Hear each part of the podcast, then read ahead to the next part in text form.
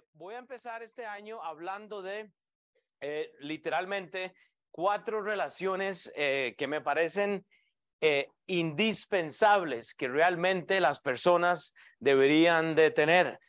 Y, y, tristemente, hermanos, hasta que usted no entienda, hasta que yo no entienda que las relaciones personales son necesarias. Entonces vamos a tener problemas, vamos a tener muchos problemas porque el, el hecho de que estamos respirando hoy, necesitamos de tener relaciones. Hoy, si usted no estuvo en el servicio de la mañana, nuestro pastor Sam habló de la relación que tenía José con Dios, que fue lo que le hizo realmente huir de una tentación.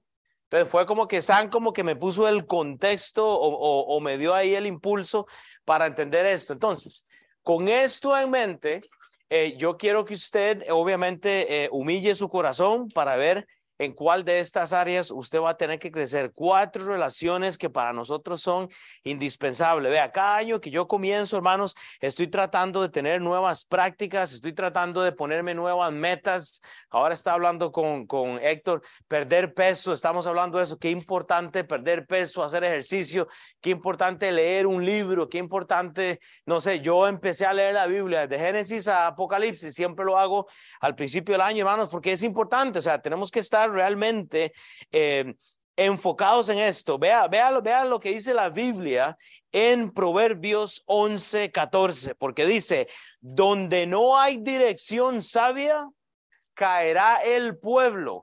Donde no hay dirección sabia, caerá su familia. Donde no hay dirección sabia, va a caer los que están con usted. Y quiere decir, la semana pasada yo lancé un reto y dije, hombres, si su familia no está acá, hombres, si, si hay un problema en su hogar, hombres, si, hermanos, usted tiene que poner una dirección en su hogar. El aspecto de las relaciones van a comenzar siempre con realmente cómo las manejamos nosotros. Pero obviamente, si usted está experimentando problemas, eh, por ejemplo, en su hogar, con las relaciones que usted tiene, con las relaciones que este, eh, Dios le ha prestado y usted ha notado que las relaciones no están funcionando correctamente, quiere decir entonces que usted no ha empezado a entender la estructura bíblica que Dios tiene para las relaciones personales. Porque yo sé que usted quiere ganarse el corazón de su esposa, quiere ganarse el corazón de los hijos, quiere ganarse el corazón de los amigos, pero ¿sabe qué es el problema? Que usted no ha empezado en la estructura divina que digo yo que Dios tiene para que nosotros tengamos buenas relaciones. Y lo que deseo que podamos hacer eh, eh, a conciencia es examinarnos esta mañana, trabajar en las áreas, hermanos, que debemos de estar trabajando y no tener malas relaciones. Vea, el problema que la iglesia cristiana y, hago así cristiana es porque muchos se consideran cristianos en estos días. Todos dicen que son cristianos, pero creo que no hemos entendido este concepto y lo vamos a explicar ahora. Pero el problema de la iglesia eh, eh, eh, cristiana es que no tiene relaciones verdaderas, tiene relaciones superficiales. Yo no sé si usted ha notado cuando alguien le dice, I love you, te amo, te amo, o sea, y yo le digo a la gente, realmente te amo, y yo creo que se da mucho en inglés, I love you, oh, I love you, I love you, I love you. Yo, yo creo que en, en, la cultura hispana no se da tanto eso, ¿verdad? Yo, yo creo que somos más, más, más secos, pero hemos perdido la, la, el sentido de realmente de lo que es una relación, hermanos. Cuando yo le digo a Mauricio, te amo, brother, eh, realmente se lo estoy diciendo de corazón. Y yo le he tratado de decir eso a todos ustedes, yo los amo con todo mi corazón porque ustedes son los que me hacen a mí eh, mejor persona. Eh, ustedes me enseñan a mí y espero que sea el interés mutuo, hermanos. Las relaciones de las cuales vamos a hablar hoy, hermanos, requieren que eh, realmente usted entienda estas cuatro relaciones, relaciones personales que cada uno debe tener. Entonces, vea, con esto en mente, yo voy a orar, ¿ok? Y yo quiero que usted lea Proverbios 11, 14 y diga, donde no hay dirección sabia, caerá el pueblo mas en la multitud de consejeros hay seguridad. Hay cuatro personas que vamos a estudiar esta mañana que usted necesita en sus vidas. cuatro personas literalmente bíblicas de las cuales usted va a necesitar para poder llegar a la última, hermanos. Entonces, oremos con esto, hermanos, a que Dios nos dé un espíritu enseñable, a que usted no escuche las palabras de Will, sino que usted escuche las palabras del Señor a través de la escritura bíblica, porque de lo contrario, hermanos, no va a haber dirección sabia. Y tanto su familia como las personas que están alrededor suya van a caer. Entonces, oremos para que Dios nos, nos, guíe entonces en esta mañana. Padre, es bueno estar en la casa del Señor, es bueno estar, Padre, en la iglesia. Padre, yo no podría pasar realmente muchos fines de semana y estar en la, en la presencia tuya, Señor, pero este Padre, qué necesario es la iglesia para nosotros, Señor. Eh, es el lugar en donde venimos a refugiarnos, a donde clamamos, a donde pedimos, Señor. Pero yo, yo quiero, Padre, que tú nos ayudes a entender Padre, que eh, tú tienes una estructura aún en las relaciones. Y hoy vamos a ver algo un poco diferente, Padre, pero tal vez va a ser algo nuevo para alguien. Pero Dios, que tú nos des el espíritu sabio y manso para poder escuchar el mensaje, este Padre, que viene de parte tuya en el nombre de Cristo Jesús, oh Dios. Eh, amén. Entonces, vea, voy a empezar con un versículo que yo usualmente menciono mucho y es Hebreos 9, 27 y 28. El problema es que yo siempre les he dicho a ustedes Hebreos 9, 27 y me detengo ahí.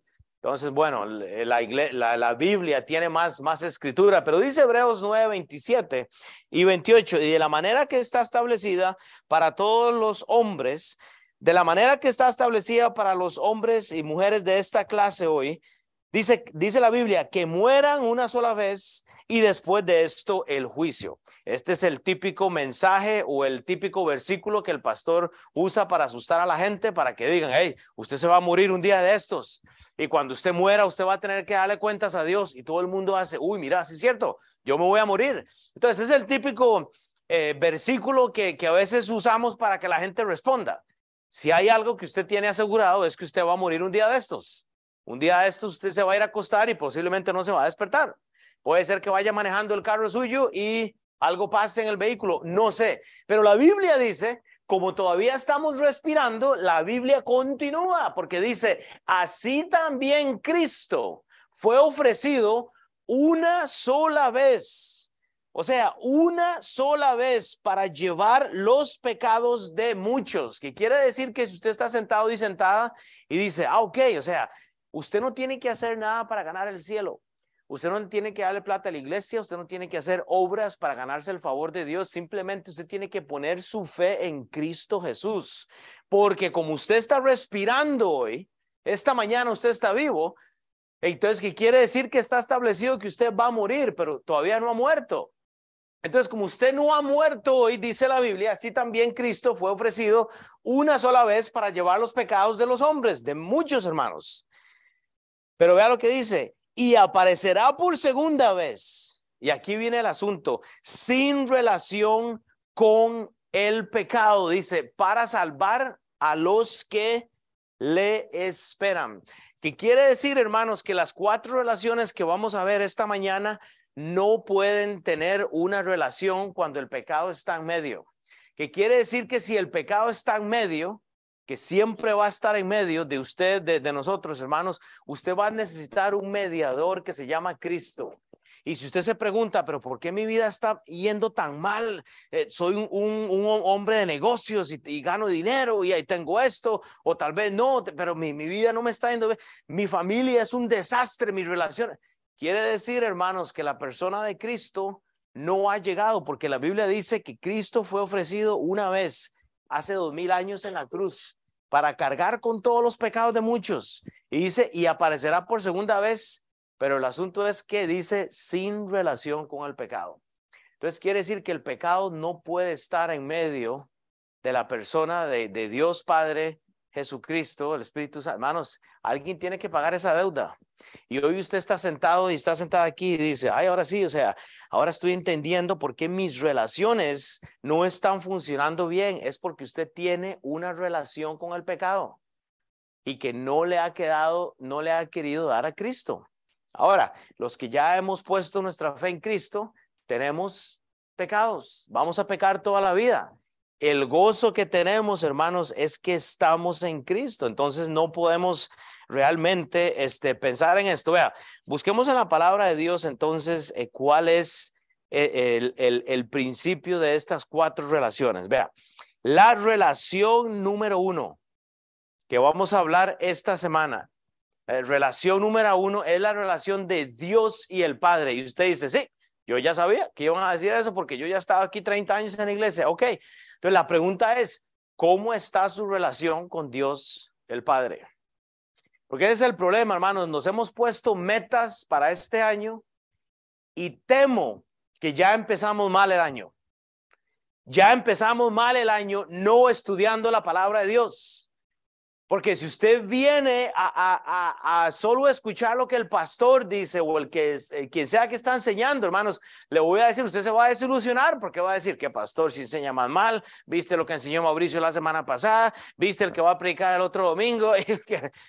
si usted está en relación con la palabra de Dios, con el Padre, algo va a cambiar. Dice Isaías 57 15, solo para adornar este pasaje. Esto modela una verdadera relación, hermanos. Y usted ve cuando usted lee las, las palabras en el libro de Isaías 57, dice el 15, en el concepto de modelar una relación clave, porque así dijo el alto y sublime, Dice, el que habita la eternidad, o sea, está hablando de alguien que ya es salvo, e, el, el, que habita en la presencia de Dios y cuyo nombre es el santo, dice Jehová, yo habito en la altura y la santidad, oiga, y con el quebrantado y humilde de espíritu, para hacer vivir el espíritu de los humildes y para vivificar el corazón de los quebrantados. Yo estoy seguro que alguien entró quebrantado esta mañana. Pero ¿sabe qué es lo que pasa, hermanos? La relación de Dios y el Padre no se va a poder entender cuando usted tiene un espíritu arrogante, cuando usted tiene un espíritu lleno de orgullo. Pero ¿sabe qué es el problema? Usted quiere tener una relación con su pareja, esposa, niños, llámele con la, con la gente de la iglesia. Y si usted no, no tiene realmente esta relación clave con Dios, hermanos, el que habita en la, dice, la, la eternidad y cuyo nombre es santo, hermanos, su nombre tiene que haber estado escrito en el libro de la vida para que usted entienda este primer paso. Usted tiene que entender la relación que usted lleva, hermanos. Tomemos en cuenta que el, el, profeta Isaías reconoce la audiencia que él tiene y lo que Isaías sabía es que Israel. Así que usted lee este pasaje, Israel tenía una simiente dura y difícil. Oiga, Israel tenía una simiente de corazón como la tiene su familia y como la tiene usted. Ahora, no está ahí en, en, la, en, la, en el PowerPoint, pero vea lo que dice Isaías 57 para que usted entienda el contexto, hermanos. Y este es el corazón. Si usted tiene su Biblia, vaya a Isaías 57. No está acá escrito, porque le acabo de leer Isaías 57, 15, que modela una relación con Dios y el Padre. Voy a darle un poco más de versículos ahorita, pero vea lo que dice Isaías 57, dice, perece el justo. O sea, no, oiga, perece el justo, va a perecer los pastores y no hay quien piense en ello. Hermanos, y los piadosos mueren. O sea, si hay algo que usted tiene que saber es que usted va a morir. No es, el pastor Mark Trotter murió hace años un, par de años. para mí era justo, era una persona que estaba enseñando la palabra de Dios, pero si hay algo que usted sabe es que van, a morir. Dice, parece el justo y no hay quien, quien piense en ello. Y los piadosos mueren y no hay quien entienda que delante de la aflicción es quitado el justo. Entrará en la paz el justo, hermanos. Descansarán en sus lechos todos los que andan delante de Dios está establecido para todos los hombres que mueran una sola vez y después de esto el juicio. El, el problema es lo siguiente, si usted no está con la, en relación con Dios el Padre, hermanos, esto no puede ser su realidad. Isaías le está predicando a un pueblo israelita con problema de corazón. Dice, mas vosotros llegados acá, hijos de la hechicera, generación de adúltero y de la fornicación y de la fornicaria, dice, ¿de quién os habéis burlado? ¿Contra quién ensacháis la boca y alegáis la lengua? ¿No sois vosotros hijos rebeldes, generación mentirosa, que os enfervoceráis, dice, con los ídolos debajo de todo árbol frondoso que sacrificáis, los hijos en los valles, debajo de los peñascos, en las piedras lisas de valle está tu parte hecha, ellas son tu suerte, y a ellas derramaste libación y ofreciste presente. No habré de castigar estas cosas, dice Dios. ¿Sabe qué es lo que pasa? Que no hemos entendido que necesitamos una relación con el Padre. Entonces nosotros queremos ganarnos el cielo, queremos ganarnos el favor del Señor, hermanos. Para entender esta primera relación, debemos de entender primero el amor que tiene Dios por nosotros, hermanos. Si usted no ha entendido el amor que Dios ya tuvo por usted hace dos mil años, el resto de relaciones que nosotros vamos a tener este año no tienen sentido. Y yo entiendo, la mayoría dice, pero pastor, es que ya somos salvos. Entonces su relación con Dios tiene que mejorar, hermanos. Ahora, ¿cuál es la única forma que usted puede llegar a Dios? A ver, a los teólogos, ¿cuál es la única forma que usted puede hablar con Dios? ¿Ah? no hay que ser, no hay que ser difícil. Ahora, ¿cuál es la forma que podemos hablar con Dios? Es en la oración.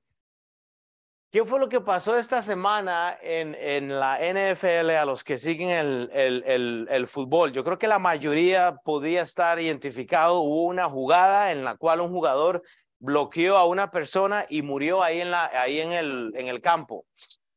Lo primero que hicieron, eh, el 99.9% de impíos que tal vez estaban ahí en la, en, la, en la cancha, se arrodillaron y hicieron gestos de oración eh, uno de los reporteros dice que ni siquiera cree que la oración fue, pero bueno, etcétera. ¿Qué es lo que hace la gente? Ora en una tragedia. La pregunta que yo le voy a hacer es, ¿a quién están orando? Si es la descripción de Isaías 57, uno al resto, ¿me entiendes? ¿A, ¿A quién le está, hermano? La oración nuestra no puede llegar al Padre si no ha existido un mediador primero. Entonces, cuando llega la tragedia, estamos tratando de, llegar al Padre, pero nuestra oración no está siendo escuchada. Ahora, digo, yo estoy seguro que hubieron cristianos que oraron por este jugador y yo sé que Dios hizo el milagro, o sea, no estoy diciendo que eso no es cierto. repito, es que cuando no hay entendimiento, hermanos, aún el gesto tan bello de todos estos jugadores, que posiblemente la mayoría no son salvos o pueden ser que sean salvos, e, esa, esa oración o ese gesto no está yendo a ningún lado. Que Dios no está escuchando eso, hermanos. Necesitamos la relación personal con Dios el Padre. O sea, para entender esta relación, hermanos, necesitamos entender eh, al, Padre y Señor Jesucristo, primeramente. Y el problema es que tal vez nosotros hoy ya somos salvos, pero pensamos que como somos salvos, ya, ya, ya lo tenemos todo, hermanos. ¿Y sabe qué es lo que pasa? No queremos entrar en oración con el Padre. No queremos ir al Padre en, oración. Entonces, ¿cómo usted puede tener una buena relación con su esposa y su esposo y sus hijos si no puede tener una relación con el Padre en oración? ¿Usted me entiende? Yo sé que el, el, el, ah, el el, punto debería ser sencillo, hermanos, pero entienda, hermanos, no tenemos que hacer nada más que buscar a Dios. O sea, e, es simplemente no tenemos que, pero ¿sabe qué es lo que pasa? Vivimos usualmente como que Dios a nosotros nos debe algo. ¿Cómo es posible, Dios, que me permites pasar por todo esto que estoy pasando? Y Dios le dice, ¿y vos quién eres? O sea, eh, pero es que me tocó vivir en este país y, estoy ahora aquí viviendo con estos padres y esta familia y la esposa que me diste, hermano. Estamos buscando siempre algún tipo de, de ah, justificación para justificar, valga la redundancia, lo que me está pasando a mí. ¿Y saben por qué es? Porque no hemos entendido la relación de, de, de padre a hijo. Si usted no ha entendido la relación que usted debe tener con su Padre Dios, el resto de relaciones no van a estar bien. Porque usted va a seguir teniendo los mismos problemas. Es que el esposo que me diste, Job 38.4, ¿dónde estabas tú? Le dice Dios a Job, ¿dónde estabas tú cuando yo fundaba la tierra? Házmelo saber si tienes inteligencia, José. José, ¿qué te, quejas tanto, hombre? ¿En dónde estabas yo cuando fundé la tierra? Neilín. Chava, ¿en dónde estabas tú cuando Dios hizo la creación? ¿Me entiende? Pero ¿sabe qué es lo que pasa? Tenemos una buena excusa siempre para echarle la culpa a la otra persona, para, para tratar mal a la esposa. Es que la esposa, hermanos, sabemos de la travesía de Job, sabemos de lo que sufrió Job, sabemos que Dios le quita todo a Job y aún, aunque Job es tentado en todo. O sea, si usted estudia el libro de Job, Job fue literalmente quebrantado del todo, literalmente Dios le quita todo. Y aún así Dios le dice, Job, ¿dónde estabas tú cuando yo fundaba la tierra?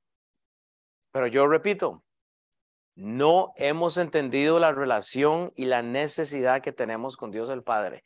Somos cristianos de domingos, vea, llegamos a la iglesia el domingo, nos sentamos, voy a esperar a que termine el pastor de predicar y ya cuando se va, ya predicó, ya nos vamos a la casa y pensamos que este mensaje va a, ser suficiente para...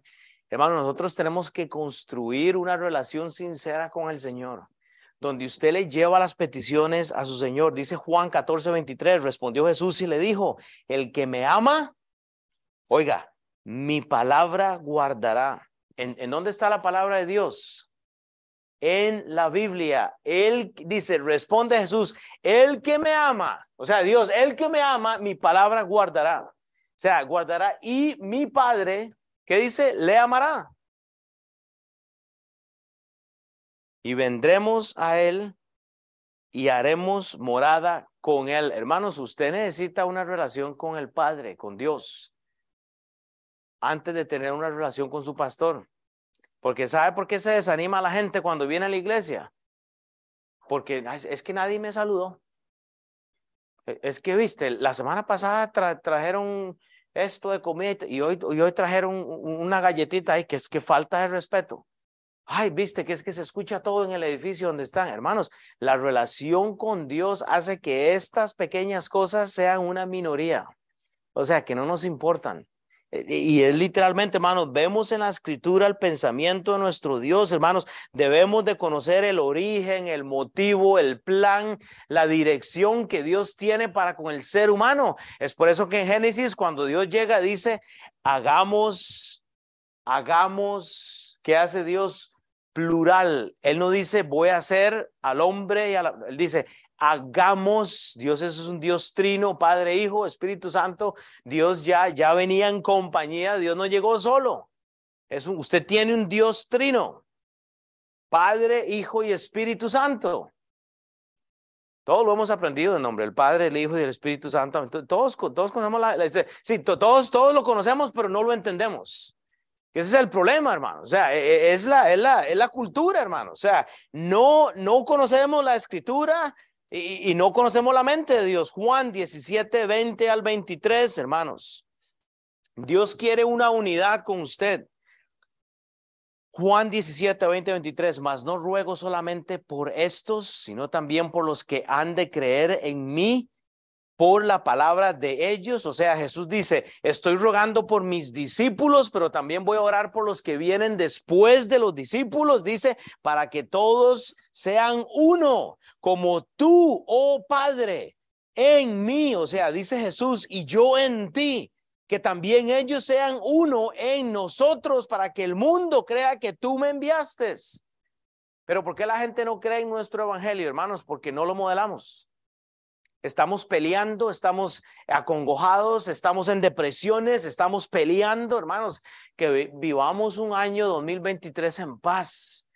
Hermanos, Sam lo dice, hermanos, eh, vivamos en paz, o sea, es necesario. La gloria, dice el versículo 23, que me diste, y no es una señora que se llama Gloria, o sea, no, dice, la gloria que me diste, yo les he dado, o sea, esa salvación, esa esperanza, no la señora Gloria, esa vecina, no, dice, para que sean uno. Pero vea, así como, así como, siempre que usted ve la palabra, así como en la Biblia, Cristo está adelante o atrás, así como quien, como Cristo, así como nosotros somos uno, yo en ellos y tú en mí. Vea la relación, hermanos, para que sean perfectos en, unidad, para que el mundo conozca que tú me enviaste y que los y que, y que los has amado a ellos como también a mí me has amado, hermanos. Vemos el deseo del Padre a través de la escritura. ¿Sabe qué es esto? El tiempo a solas.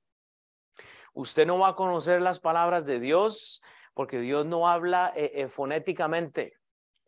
Cuando usted escuche que diga un pastor, es que Dios me dijo ayer en, visiones que usted tiene que dar ese dinero a la iglesia para, para que yo me vaya a vacaciones, hermanos, reprenda a ese nefasto. Si el pastor le está pidiendo plata o si usted entra a la iglesia y yo lo he dicho, hermanos, Dios no habla fonéticamente. Usted tiene 66 libros que Él quiere que usted vaya y muera a ellos. ¿Cómo? Leyendo la Biblia. Si lo mismo que, que yo estoy enseñando, usted lo puede este, aprender solo. Pero bueno, yo sé, usted dice, bueno, yo, yo acabo de ser salvo, no entiendo la, la, Biblia. Ah, tenemos el discipulado. Mauricio hizo un trabajo brillante. Usted tiene que llevarse con esta hoja, tiene que llevársela a la casa y decir en dónde estoy en el proceso.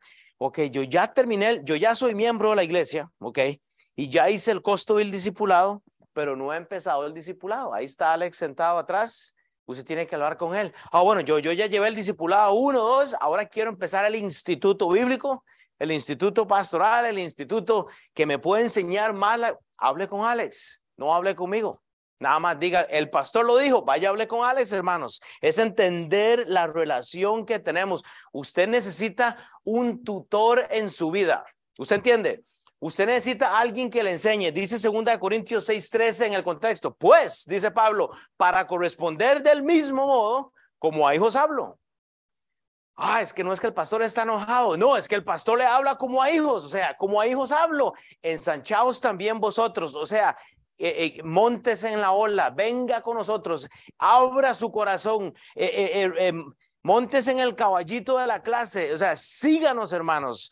Dice, por, o sea, simple, hermanos, como a hijos hablo. No diga que el pastor está enojado. Es que le estoy hablando como, como usted le habla a sus hijos que llegamos a la iglesia y es, hijo, quédese quedito. Pero cuando estamos en la casa solo, quédate quedito. Estamos todos así. Yo estoy tratando de ser sincero nada más. Hermanos, es, es la relación que Dios desea. Entonces, ok, la relación número uno que necesitamos es la de Dios el Padre. Pero como usted no puede llegar a Dios el Padre, déjeme introducirle entonces al que lo puede llevar al Padre, la relación de Dios y el Hijo, Jesús. Hermanos, ¿por qué empecé a leer la Biblia de Génesis Apocalipsis? Porque necesito conocer las historias de Jesús. Necesito conocer el Antiguo Testamento, necesito conocer la mente de Dios y la mente de Dios en dónde está en la Biblia. Punto. Es que fue escrita por hombres. Ok, lea la Biblia. Es que es un libro imperfecto. Ok, lea la Biblia. No hay problema. Podemos hablar de esto, hermanos. O sea que ya hemos conocido a Dios. Vea, repito, yo estaba en Irak eh, hace años que fui a llevar unas Biblias y, este, no me debería salir. Yo sé, ya me voy a comer aquí en tiempo. y cuando estaba allá, todo el mundo dice Dios. Dios. O sea, todos dicen Dios, Dios, pero la pregunta es ¿cuál Dios? ¿Verdad? O sea, si usted va a la India, Jim, misionero, eh, ¿cuántos hay? Más de 500 dioses en la India, solo en la India. O sea, entonces, cuando usted dice Dios, usted tiene que entender cuál Dios. Yo cuando digo Dios, digo Dios es el Padre nuestro Señor Jesucristo, el que me dio el Espíritu Santo, hermanos. ¿Me entiende? Primera Timoteo 2.5. En el contexto, hermanos, de el accidente de la NFL, donde eh, un jugador es lastimado y hermanos, y todo el mundo eh, eh, se arrodilla para orarle a no sé quién, y la Biblia dice en, en 1 Timoteo 2.5, porque no hay un solo, dice, porque hay un solo Dios, o sea, hay un solo Dios, no el hindú, no el americano, no el puertorriqueño, el dominicano, el, el costarricense, el, no, el chileno, no, no, no. Hay un solo Dios y un solo mediador entre Dios y los hombres, Jesucristo hombre. Eso es todo que he dicho, hay un amén. Tenemos que tener cuidado, hermanos. ¿Por qué? Porque si usted no establece la relación con el Señor Jesucristo, o sea, si usted no permite que Él entre en su corazón, hermanos, eh, eh, el, problema es que usted va a seguir de relación en relación, en relación, en relación y va a ser un desastre. Usted tiene que permitir que la persona de Cristo entre a su corazón, usted tiene que reconocer que usted ha infringido una ley, que usted ha mentido, que hemos robado, que hemos adulterado, que hemos hecho cometido pecado. Entonces, la oración de los jugadores de la NFL, la oración cuando usted tiene un problema, ay Dios mío, ayúdame, ok, ¿a cuál Dios le está hablando? Porque si Jesucristo no está en su corazón, esa oración ahí se quedó. Y yo sé, hermanos, vea, el 99.9% sabe lo que estoy hablando hoy, pero se los estoy diciendo porque tenemos que recordar las cosas básicas. Hay gente que le está orando hoy en día a algo que ni siquiera entienden qué es, o sea, ¿me entiende? Le están orando a una estatua, están buscando algún tipo de, religión para llegar al Padre, donde la Biblia dice que no hay, que no hay un mediador, sino Jesucristo hombre. Mateo 18, 20, en, contexto Jesús tiene que llegar, eh, ¿verdad? O dice, porque donde están dos o tres congregados en mi nombre, allí estoy yo en medio de ellos. Jesucristo no puede estar en medio de los jugadores de la NFL y esa oración que estaban haciendo a no sé quién, a menos que ellos sean salvos. Si la salvación no ha llegado, hermanos, la oración, aunque tiene buena intención, no llega a ninguna parte. Es su trabajo llevar a los hijos suyos a los pies de Cristo, compartirles el evangelio, hermanos, pero luchamos para ir a la iglesia. O sea, ahora me dijo alguien antes de comenzar la iglesia, mira, ¿verdad que están llegando menos. Y yo, claro. ¿Cuál es el beneficio de ir a la iglesia? Para la mayoría de gente, tal vez cuando hacen el, el arroz o el, o el pozole que les gusta, o no sé, o sea, hermano, para mí no hay nada más, más, más bendecido que verlos a ustedes porque estoy vivo. O sea, hermanos, es, es importante. Pero hermano, cuando, cuando usted está con el mundo, hermanos. Usted tiene que introducir a Cristo para que entonces Cristo medie, para que haya uno y dos congregados en el nombre. Entonces ahí está el Señor Jesucristo, pero nos rodeamos de personas simplemente que no aman al Señor Jesucristo. Eh, lo más seguro, ellos van a ganar esta carrera, hermanos, pero el problema, el problema es que no permitimos que el Señor Jesucristo eh, esté en, en nuestro vivir. Romanos 6, 1, 4, dice Pablo, Romanos 6, 1, 4. ¿Qué pues diremos?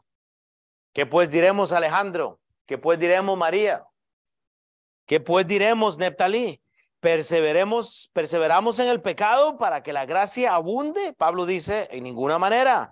Usted no puede seguir pecando todo porque quiere seguir pecando. Dice, porque los que hemos muerto al pecado, ¿cómo viviremos aún en él? ¿O no sabéis que todos los que hemos sido bautizados en Cristo Jesús, o sea, los que hemos sido salvos, hemos sido bautizados en su muerte.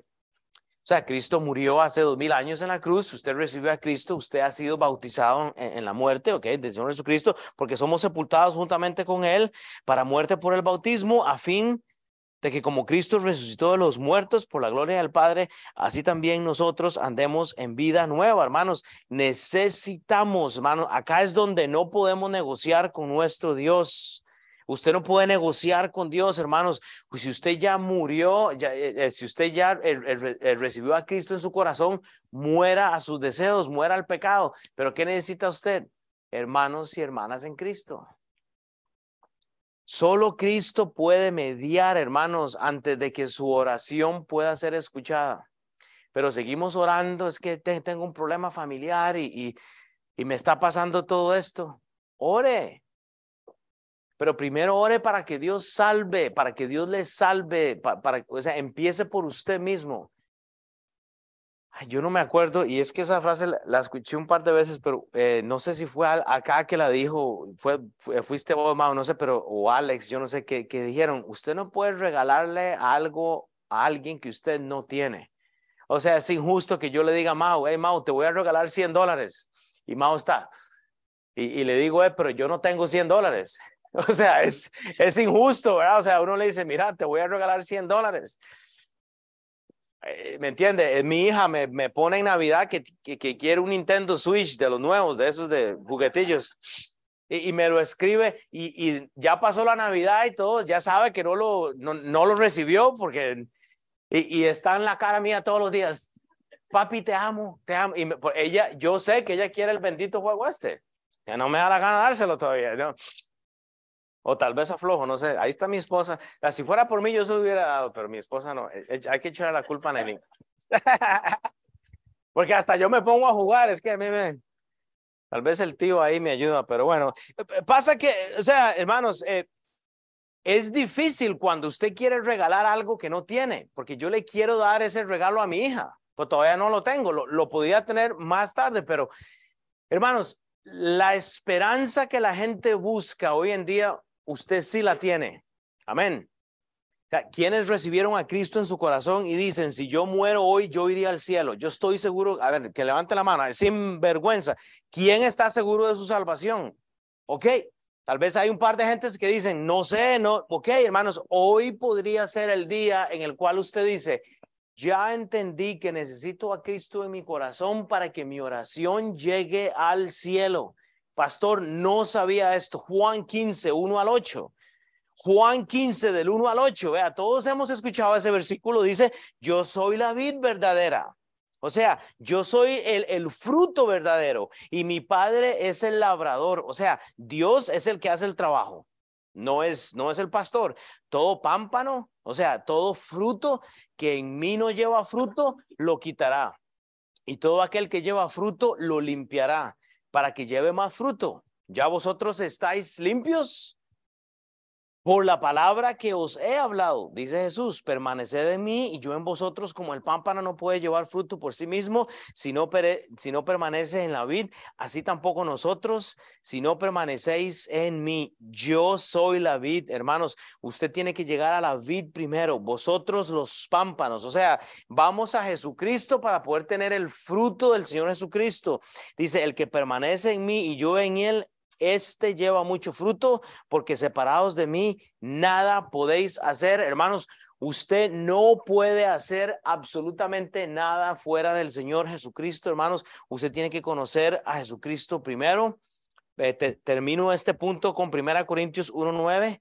Dice, fiel es Dios por el cual fuisteis llamados a la comunión con su Hijo Jesucristo, nuestro Señor. Este punto me ayuda a esclarecer más el punto número dos, que necesitamos eh, a, Dios, pero a su Hijo. Fiel es Dios, ok, Dios que está en el cielo, pero dice, por el cual fuiste llamados a quién? A la comunión con su Hijo. Si usted no ha tenido, si usted no tiene una comunión con Jesús, hermanos, en este momento, si usted no ha entendido a la persona de Jesús, déjeme decirle la mala noticia, su oración no está llegando a ningún lado. Usted tiene que empezar hoy y decir, pastor, a mí me gustaría ser salvo esta mañana, a mí me gustaría entender qué es esto de la salvación y hoy podemos hablar de esto. Vi un par de manos ahí, no sé, algunas que no entienden esto, tal vez podemos hablar esto. Entonces, el resultado de la relación del, de Dios y Jesucristo, ¿cuál es? ¿Qué es lo que nos da? Yo, yo estoy seguro que todos saben qué es esto. ¿Qué es lo que Dios nos ha dado a nosotros cuando somos salvos?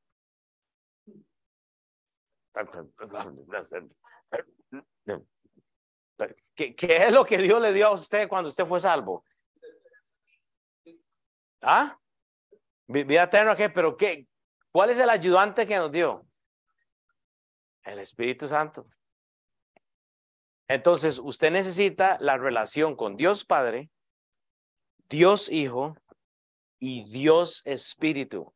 Cuando usted recibe al Señor Jesucristo, cuando usted eh, toma esa decisión, entra la relación número tres y es Dios, el Espíritu Santo, el Dios Trino, hermanos.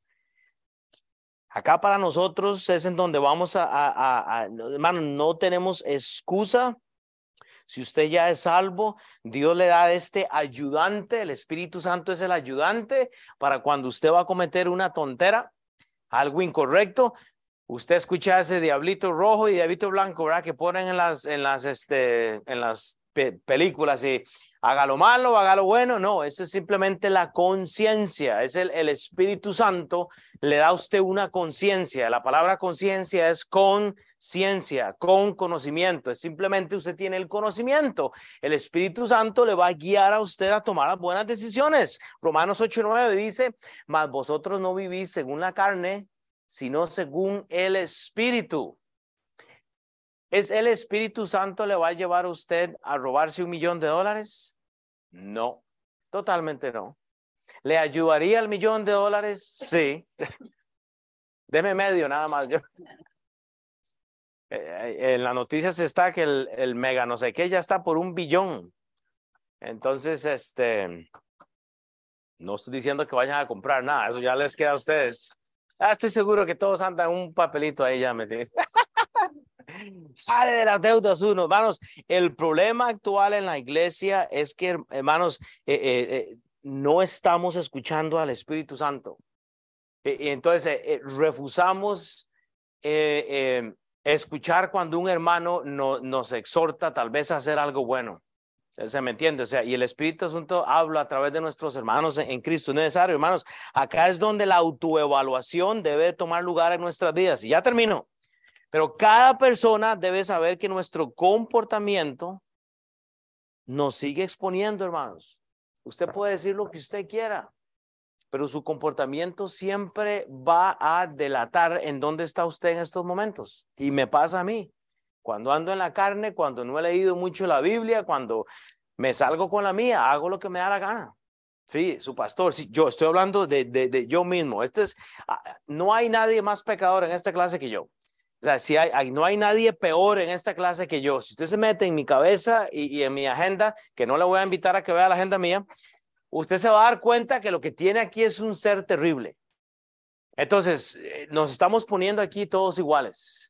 Todos tenemos que eh, eh, inclinar la cabeza hermanos, y, e ir a Primera Corintios capítulo 3 y el 16 y 17, porque dice la Biblia, no sabéis, pastor, no sabéis, Will, no sabéis, Mau, que sois templo de Dios y del Espíritu Santo mora en vosotros. Si alguno destruyera el templo de Dios, Dios le destruirá a él, porque el templo de Dios, el cual sois vosotros, santo es.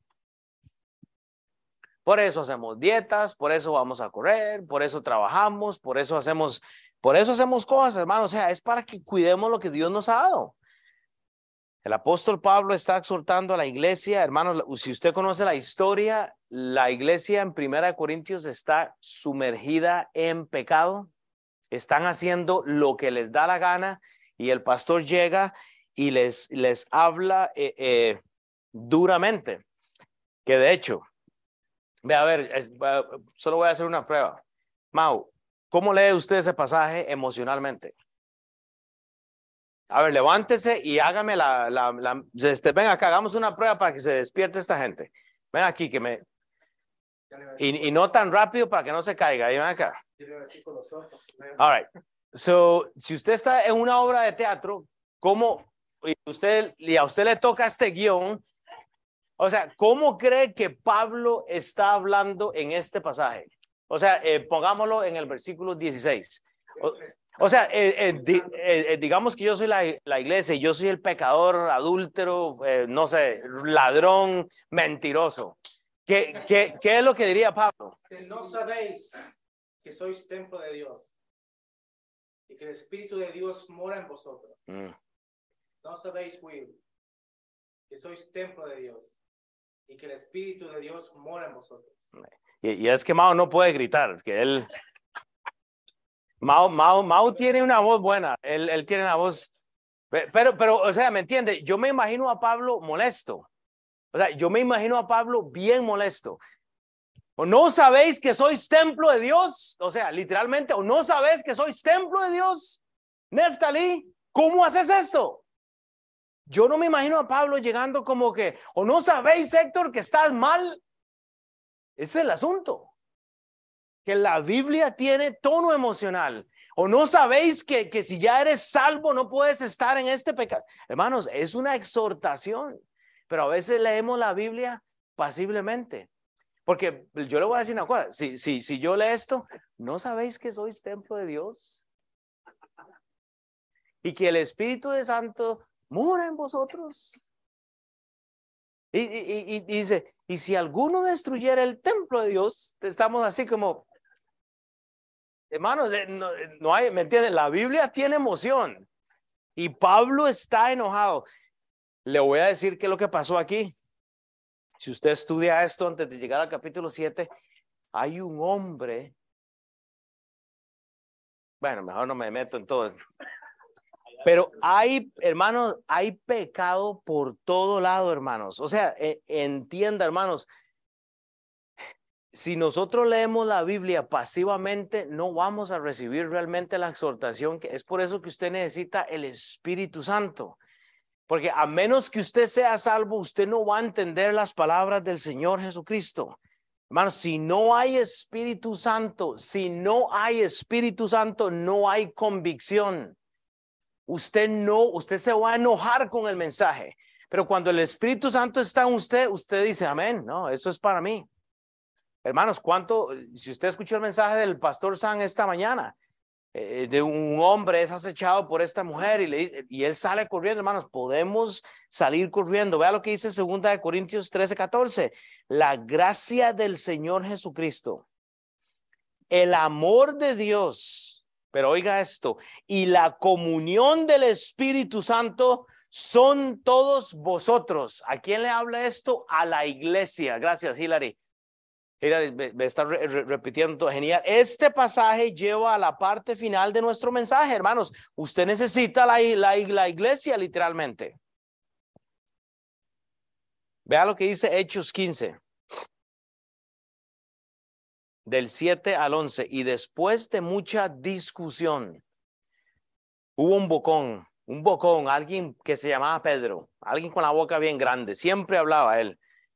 Pedro se levantó y les dijo, varones hermanos, vosotros sabéis como ya hace algún tiempo que Dios escogió que los gentiles oyesen por la palabra del Evangelio y creyesen. Y Dios que conoce los corazones les dio testimonio dándoles el Espíritu Santo, lo mismo que a nosotros. Y ninguna, dice, diferencia hizo entre nosotros, o sea, judíos y ellos, purificando por la fe sus corazones. Ahora pues, ¿Por qué tentáis a Dios poniendo sobre la cerviz de los discípulos un yugo que ni nuestros padres ni nosotros hemos podido llevar, hermanos? ¿Por qué tienta usted a Dios esta mañana poniendo porquerías que no deberían de estar delante de él? Pero eso no corresponde a usted, hermanos. Es su trabajo decir qué es lo que está bien y qué es lo que está mal.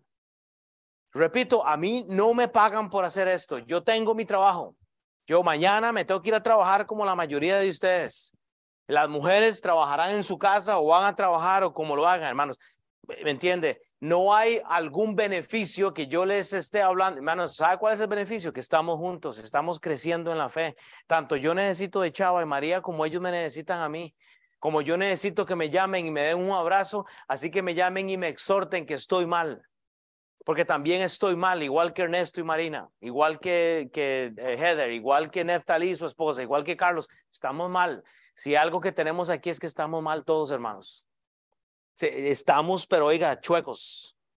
Estamos mal, no sé, chuecos no existen. La, la palabra en la iglesia funciona.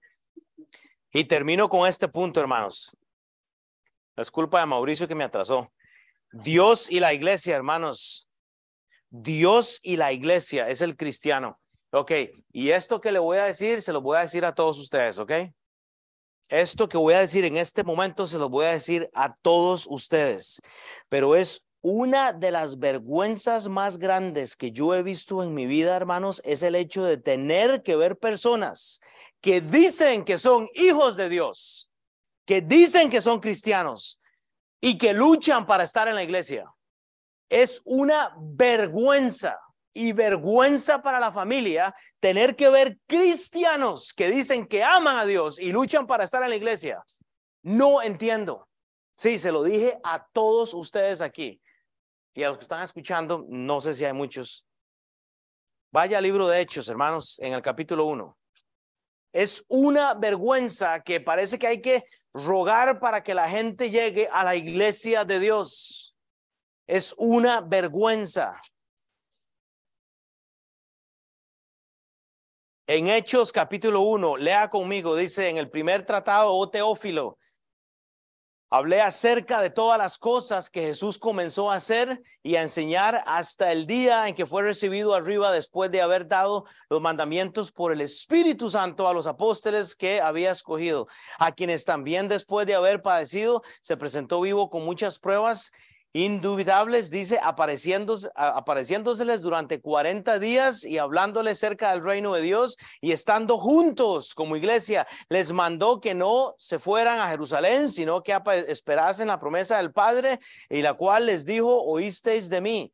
Porque Juan ciertamente bautizó con agua, mas vosotros seréis bautizados con el Espíritu Santo dentro de no muchos días. Entonces vea lo que sucede en conjunto, en grupo, hermanos. Entonces los que habían reunido, los que se habían reunido, le preguntaron diciendo, Señor, ¿restaurarás el reino de a Israel en este tiempo? Y él les dijo, no os toca a vosotros saber los tiempos o las, o que el Padre puso en su sola potestad, pero recibiréis poder cuando haya venido sobre vosotros el Espíritu Santo, hermanos. Usted ya tiene un ayudante. Entonces, y me seréis testigos. Eso es lo que es la iglesia, testigos es un grupo de gente que es testigo de que Dios ya hizo algo en Jerusalén, en toda Judea, en Kansas City, en Missouri, en Omaha, en, Costa Rica, en Chile, en Perú, póngale nombre. Y habiendo dicho estas cosas, Dice, viéndolos ellos, fue alzado y lo recibió en la nube, etcétera, hermanos. Y usted puede leer este pasaje. Yo lo que quiero que usted entienda, hay cosas importantes que pasan dentro de la iglesia de las cuales usted no puede evitar, hermano. Usted necesita de la comunión para que usted no solo reciba esta salvación, sino reciba la dirección que su vida necesita, hermanos. Hebreos 10, 23, 25. mantengámonos firmes sin fluctuar la, la profesión de nuestra esperanza, porque fiel es el que prometió y considerémonos, dice, unos a otros para estimularlos al amor y a las buenas obras, no dejando de congregarnos como algunos tienen por costumbre, siendo exhortados, y tanto más cuanto veis que aquel día se acerca. Tenemos la costumbre de no congregarnos. Tenemos la costumbre de no congregarnos, hermanos. Y voy a terminar con esto. Y voy a pedirle a Jonathan que venga a cerrar ahorita eh, este mensaje en un minuto. Pero vea lo que dice Efesios 5 del 15 al 20. Y termino con este pasaje. Mirad pues con diligencia, clase de eh, la iglesia hispana aquí. Mire con diligencia, gente, cómo andéis no como necios, sino como sabios, aprovechando bien el tiempo porque los días son malos. Por tanto, no seáis insensatos, sino entendidos de cuál sea la voluntad del Señor. No os embriaguéis con vino, en lo cual hay disolución. Antes bien, sed llenos del Espíritu Santo. No os embriaguéis con chisme, no os embriaguéis con con, no sé, reemplace el problema suyo con vagabundería, no se embriague con eh, el trabajo. Hay, hay hispanos hoy en día embriagados con su trabajo, no sacan tiempo para el Señor Jesucristo. Es una vergüenza, hermanos. No os embriaguéis con vino, en lo cual hay disolución, antes bien sean llenos del Espíritu, hablando entre vosotros con salmos, con himnos y cantos espirituales, cantando y alabando al Señor en nuestros corazones, dando siempre gracias por todo al Dios y Padre en el nombre de nuestro Señor Jesucristo.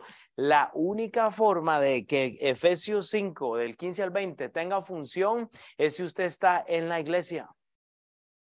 Hermanos, usted necesita la iglesia por la cual Cristo murió. Es acá donde usted va, vea, entienda, solo usted y yo no vamos a poder. Usted necesita de hermanos y hermanas en Cristo. Porque ¿sabe qué lo que pasa? Le estamos orando a las paredes. ¿Usted entiende? Y yo quiero que usted piense entonces en este momento si realmente usted es salvo o no.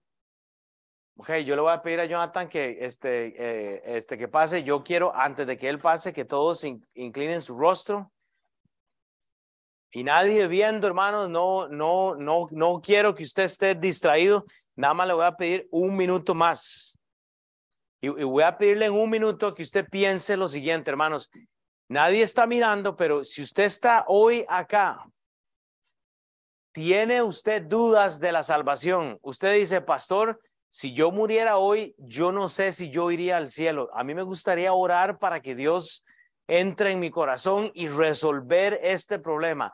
Hay alguien acá en esta mañana, nadie está viendo, yo lo que quiero es que usted levante su mano y tal vez podemos hablar de esto, pero hay alguien acá que dice, pastor, yo no sé si yo iría al cielo si yo muriera hoy. Usted podría levantar su mano, nadie está mirando, nadie le va a avergonzar, usted y yo podemos hablar luego, tal vez el otro día, no sé. Alguien dice, pastor, yo no he sido salva, yo no he sido salvo, no entiendo qué pasaría si yo muriera.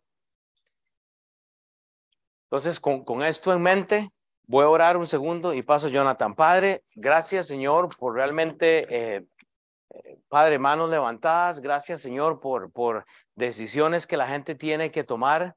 Padre, gracias porque tú eres fiel y, Padre, y, y, muestras tu gracia para con nosotros. Ayúdanos a ser fieles, Señor, a esta obra y a lo que tú estás haciendo en nuestras vidas, Padre, que tú tengas la gloria. Amén.